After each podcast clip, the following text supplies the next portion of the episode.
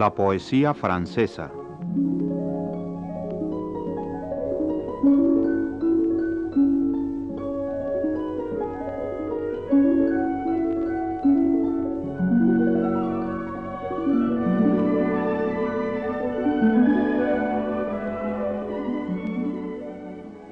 Ulalume de González de León ha planeado una serie de pláticas sobre la poesía francesa.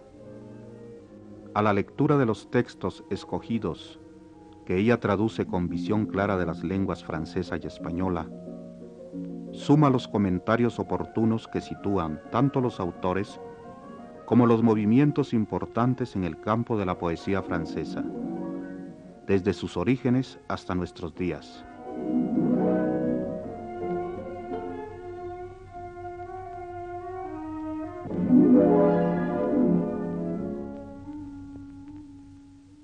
Los poetas que estudiamos en el programa pasado, incluyendo a Marot, tenían un concepto bastante estrecho de la poesía. Entre ellos, la única que cantara sus aspiraciones y sus tormentos íntimos había sido Margarita de Navarra. El amor humano se hallaba reducido a galantería, coquetería y capricho. Pero he aquí que en Lyon un nuevo grupo de poetas trata de llevar a sus versos inquietudes más profundas. Estos poetas, en la historia de la literatura francesa, señalan la transición entre la poesía de corte que prosperó bajo Francisco I y la poesía de Ronsard y los integrantes de la Pléyade. Lyon es una puerta abierta hacia Italia y por ella entra en Francia el impulso renacentista. En el siglo XVI, las imprentas prosperan en esta ciudad y el ambiente intelectual es más libre, ya que se hallan lejos los teólogos de la Sorbona y los inquisidores de Tolosa. Es un mundo de intensa vida cultural donde abundan los poetas. ¿Se reunían acaso en una academia, la Angélica, situada sobre la colina de Fourvière?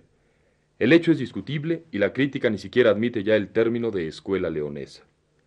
Pero las principales tendencias de este grupo son resumidas por sus dos representantes más brillantes, Maurice Sèvres y Louis Labbé. Maurice Sèvres, complicado, erudito, oscuro, pero con una vida interior que estremece a veces la estructura sabia y trabajada. Louise Labbé, la Belle Cordière, cuyos sonetos ardientes hacen de ella una inolvidable figura femenina de la literatura. Antes del manifiesto publicado por Du Bellay en 1549, al que nos referiremos el sábado próximo, había ya en Francia poetas que no eran rimadores de la corte y esclavos de la moda. Y si Du Bellay y Ronsard desdeñaron a Marot y a Mélin de Saint-Gelais, reconocieron en cambio en los poetas de Lyon a los precursores de sus teorías.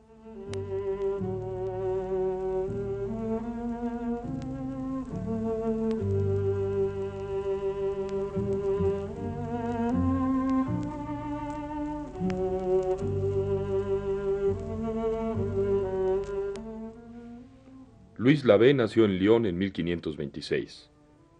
En las Memorias de la Historia de Lyon, Guillaume Paradin dice de ella lo siguiente.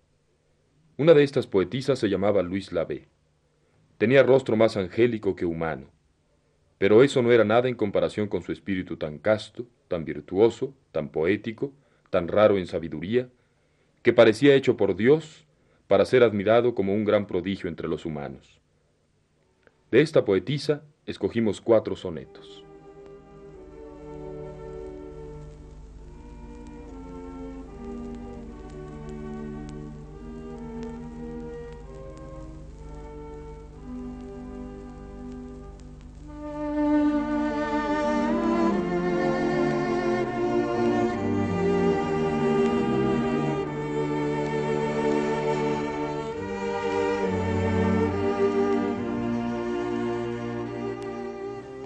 Mientras puedan verter mis ojos lágrimas, mi pasado contigo lamentando, mientras sollozos y suspiros pueda resistir esta voz y hacerse oír, mientras puedan las manos del gracioso laúd tender las cuerdas y cantarte, y mi espíritu quiera conformarse con no comprender nada más que a ti, no deseo morir, no todavía pero cuando mis ojos estén secos, rota mi voz, inútil ya mi mano, y el alma mía en la mortal estancia dar señales de amante ya no pueda, la muerte enlute mi más claro día.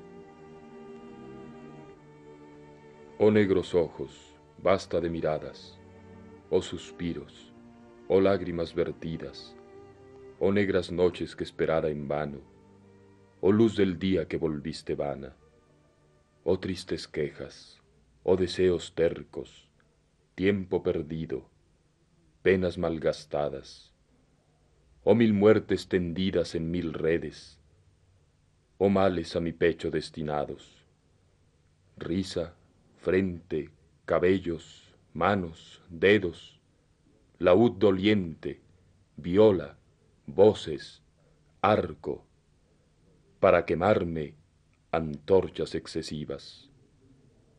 De ti me quejo, que mil fuegos llevas, y en tanto sitio el corazón me tocas, sin que una sola chispa hacia ti vuele.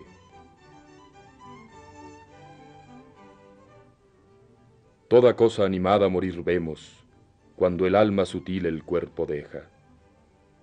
Yo soy el cuerpo, tú la mejor parte.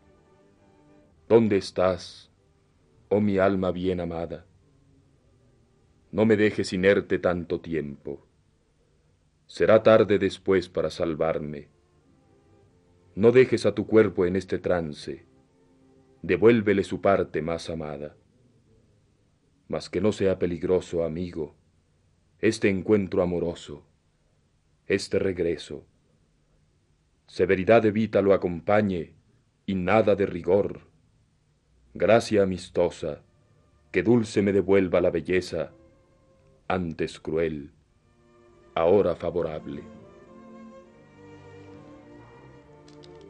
Vivo, muero, me anego y me consumo, calor padezco soportando frío, muy blanda yo la vida o la hallo dura, grandes pesares tengo en mi alegría.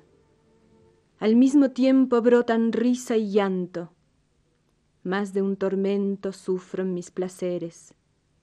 Huye mi bien y para siempre dura, a la par que me seco reverdezco. Inconstante el amor así me trata, al colmo del dolor llego y me encuentro sin darme cuenta, ausente de mi pena. Y cuando cierta creo mi alegría y la anhelada dicha tocar creo, a mi primer tormento me devuelve.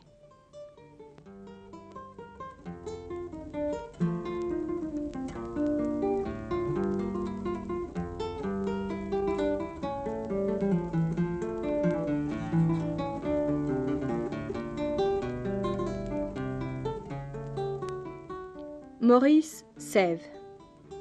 Este poeta nació en 1510. Petrarca fue su modelo preferido y su obra principal, Delia, objeto de la más alta virtud, es una imitación ferviente de las canzoni. André Gide exclama, Alabados sean quienes sacaron de la sombra la obra de Sèvres.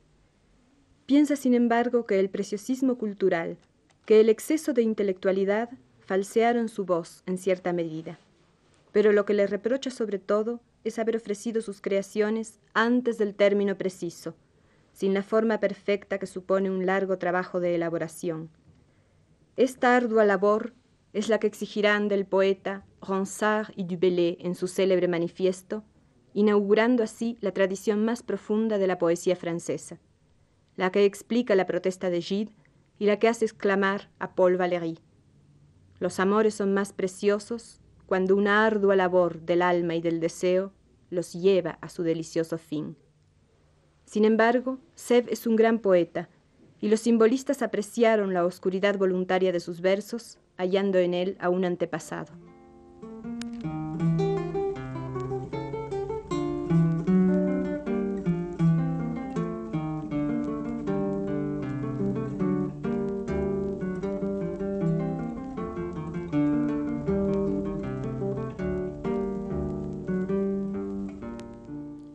La blanca aurora terminaba apenas de adornar su cabeza de oro y rosas.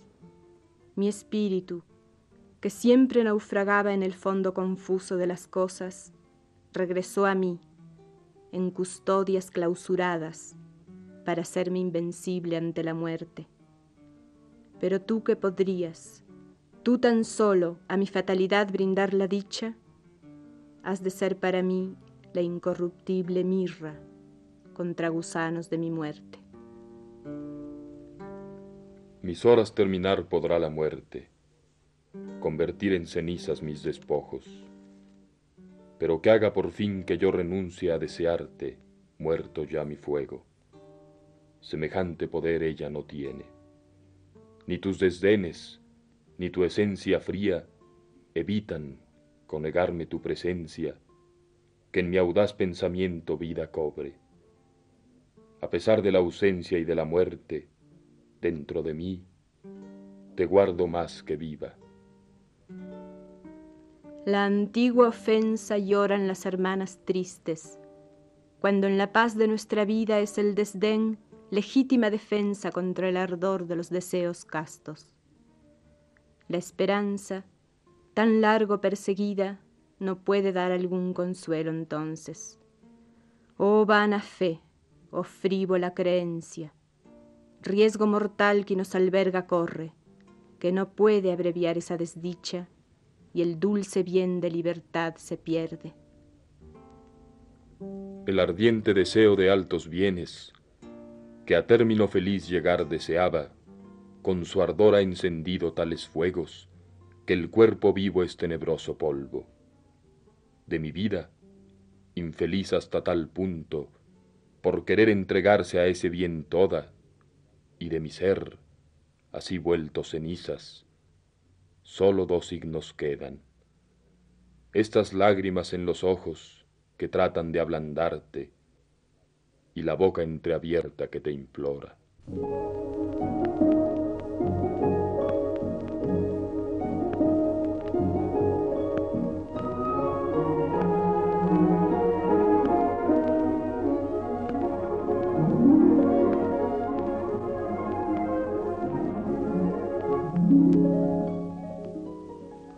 Radio Universidad Nacional de México agradece la atención prestada a esta transmisión e invita a seguir de cerca los programas La Poesía Francesa, a cargo de Ulalume González de León.